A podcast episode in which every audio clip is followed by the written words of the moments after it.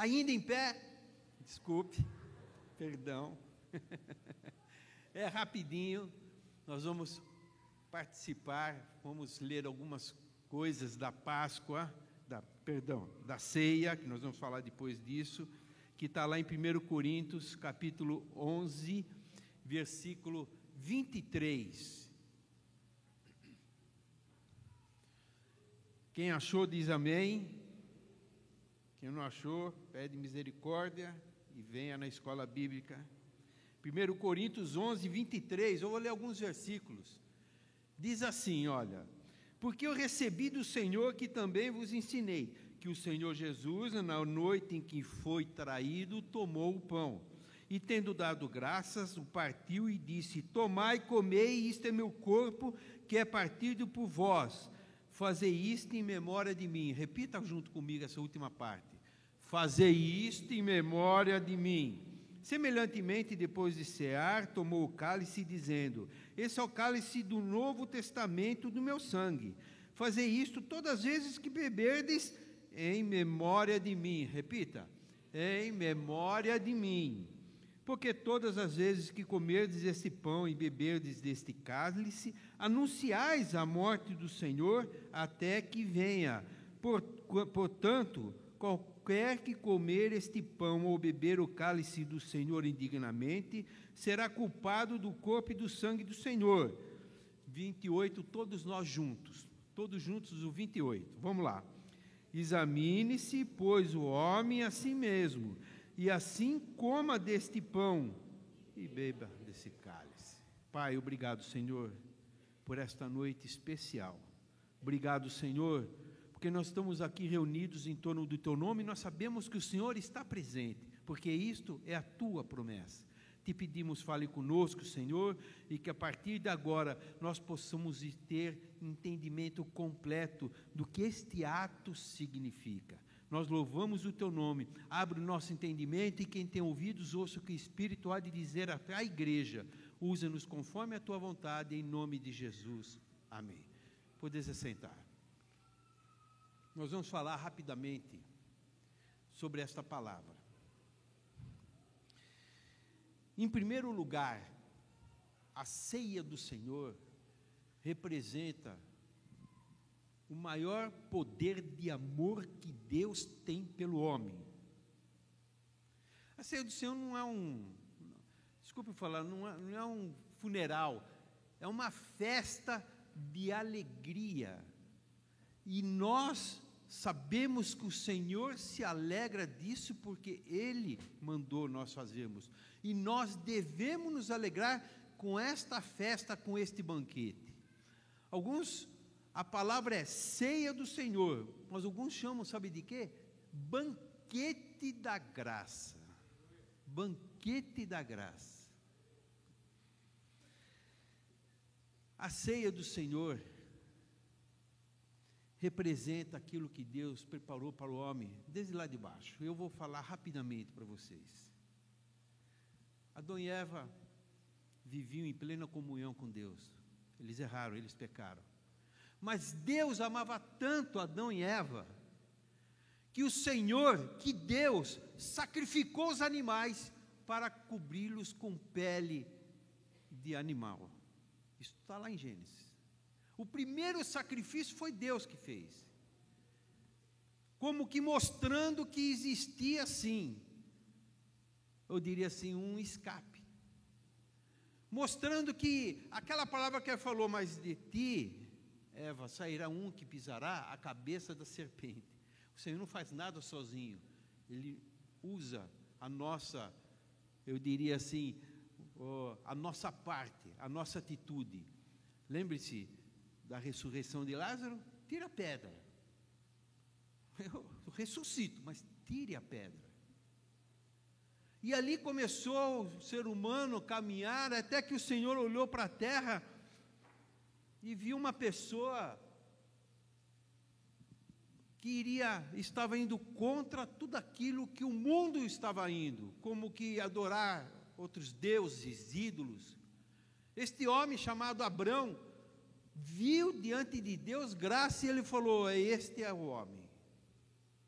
E o Senhor falou assim: em primeiro lugar, deixa tudo. Se você crê que eu sou o único Deus verdadeiro, deixa tudo, deixa parente, deixa toda a sua terra, deixa tudo. E ele era um homem próspero. E vai por uma terra que eu ainda vou indicar para você. E ele foi, pela fé. E nós sabemos o que aconteceu com Abraão. O nome dele era Abrão, passou para Abraão, Sara, né, era Sarai, mudou para Sara, e foi, e nós sabemos a história até que Isaac veio. E diz a palavra que quando Isaac tinha por volta de 14 anos, o Senhor falou assim: Agora você vai fazer aquilo que eu estou mandando. Ofereça o teu filho como sacrifício. E ele foi.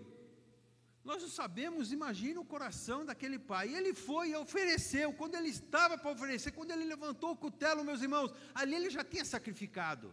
Mas o Senhor bradou Deus dos céus: Para, eu vou preparar um cordeiro para você.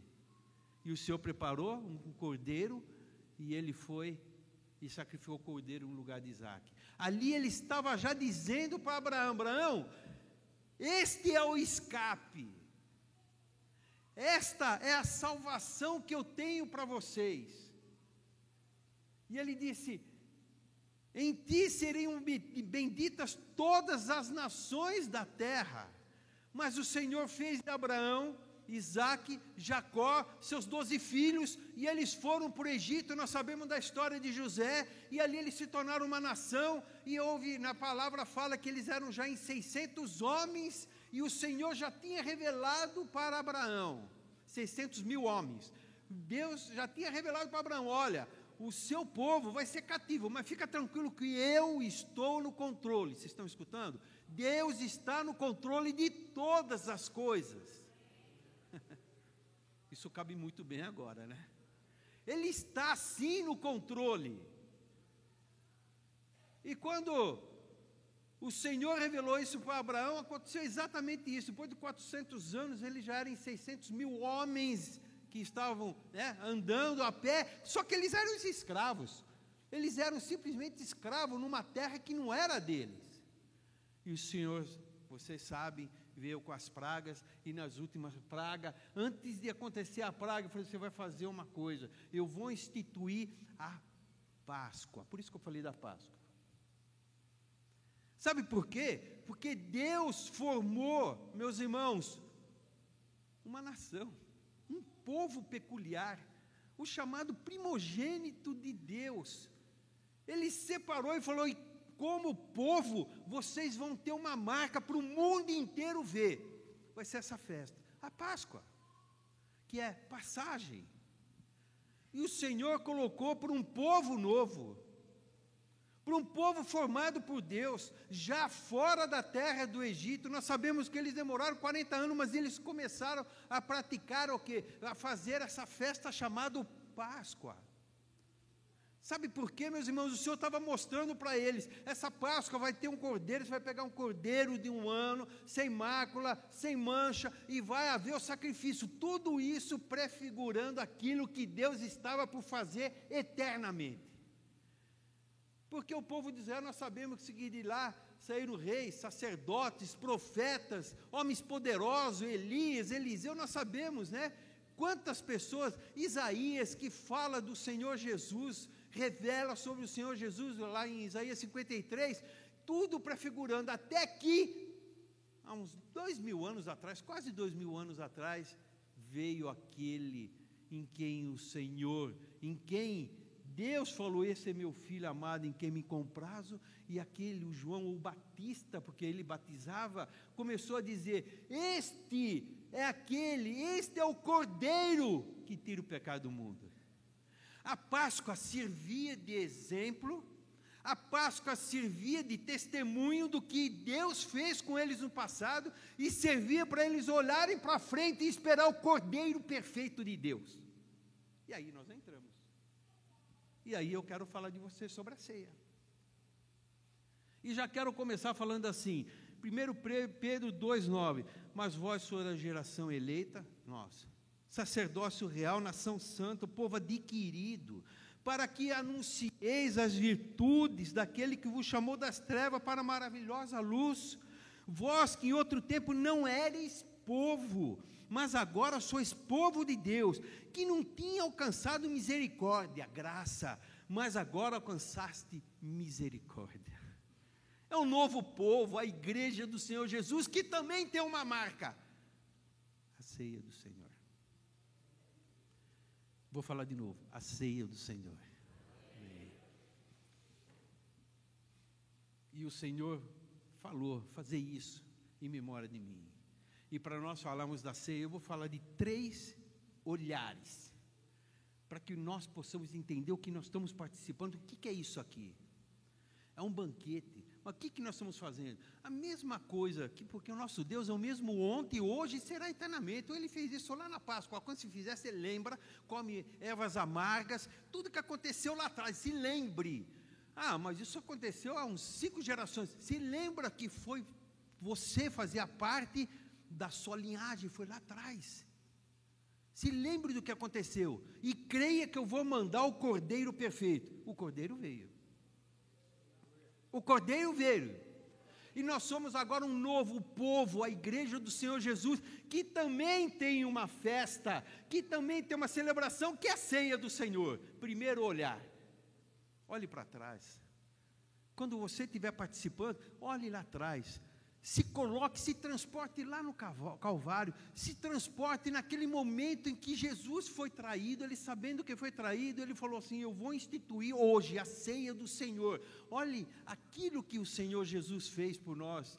Ele não foi para a cruz para possibilitar uma salvação, não. Nós temos que entender que ele foi na cruz por minha culpa, por sua culpa. Ele foi no nosso lugar, no meu lugar. Nós deveríamos estar naquela cruz e hoje Ele foi, Ele tomou nossos pecados, Ele nos deu a bênção da graça, o banquete da graça, a ceia do Senhor.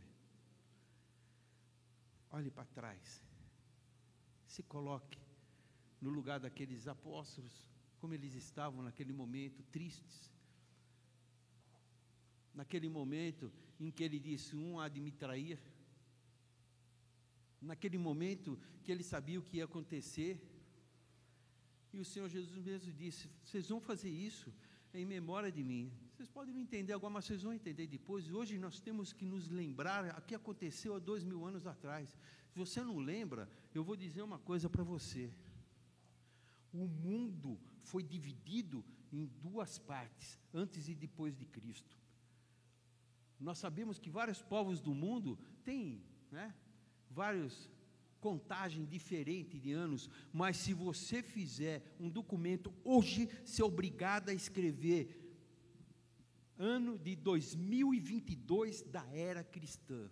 Isso é poder de Deus. Lembre do que aconteceu lá atrás.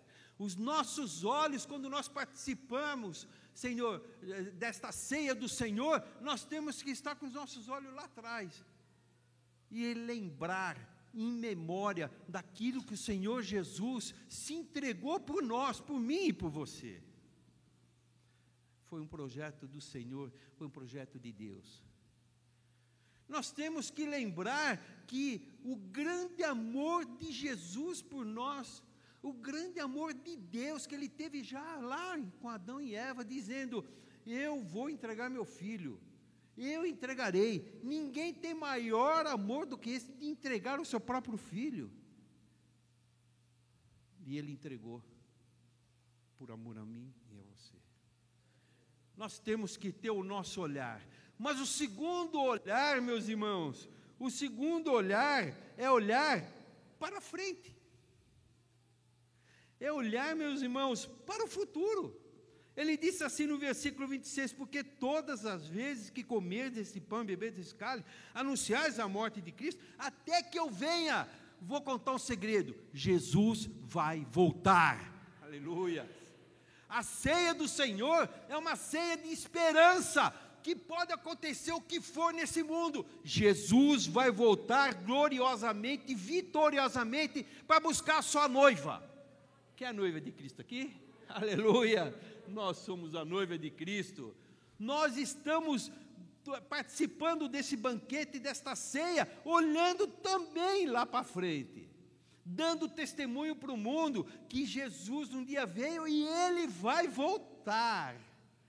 E ele vai voltar, aleluias. Atos 1 e 9. E quando dizia isto, vendo eles, foi elevado às alturas, e uma nuvem recebeu, ocultando os seus olhos. E estando com os olhos fitos no céu, enquanto ele subia, eis que junto dele se puseram dois varões vestidos de branco, os quais lhe disseram: Varões galileus, por que estáis olhando para o céu? Esse Jesus que dentre vós foi recebido em cima do céu, há de vir assim como para o céu viste ir. Aleluia. Quem está esperando a volta de Cristo aqui? Glória a Deus. Meus irmãos, uns esperam desta terra, uns esperam, sabe, meus irmãos, talvez de governo, mas nós esperamos a volta de Cristo, e esse momento é para nós olharmos para frente a ceia da esperança, aleluias. Mas existe uma terceira parte, terceiro olhar. Não basta nós só olharmos para trás o sacrifício no cavalo também não é só para olhar para frente a esperança da vinda do nosso Senhor Jesus.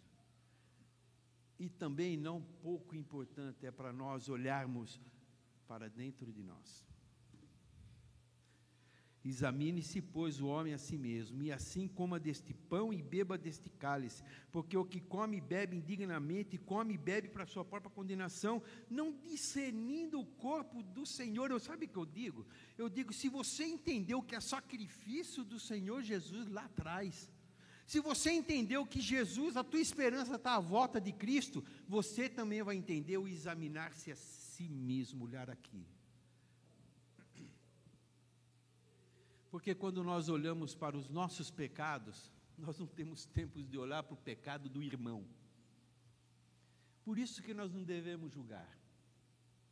Por isso que nós temos que reconhecer, meus irmãos, todos nós temos problemas e dificuldades. Tudo diferente. Os nossos sentimentos são diferentes.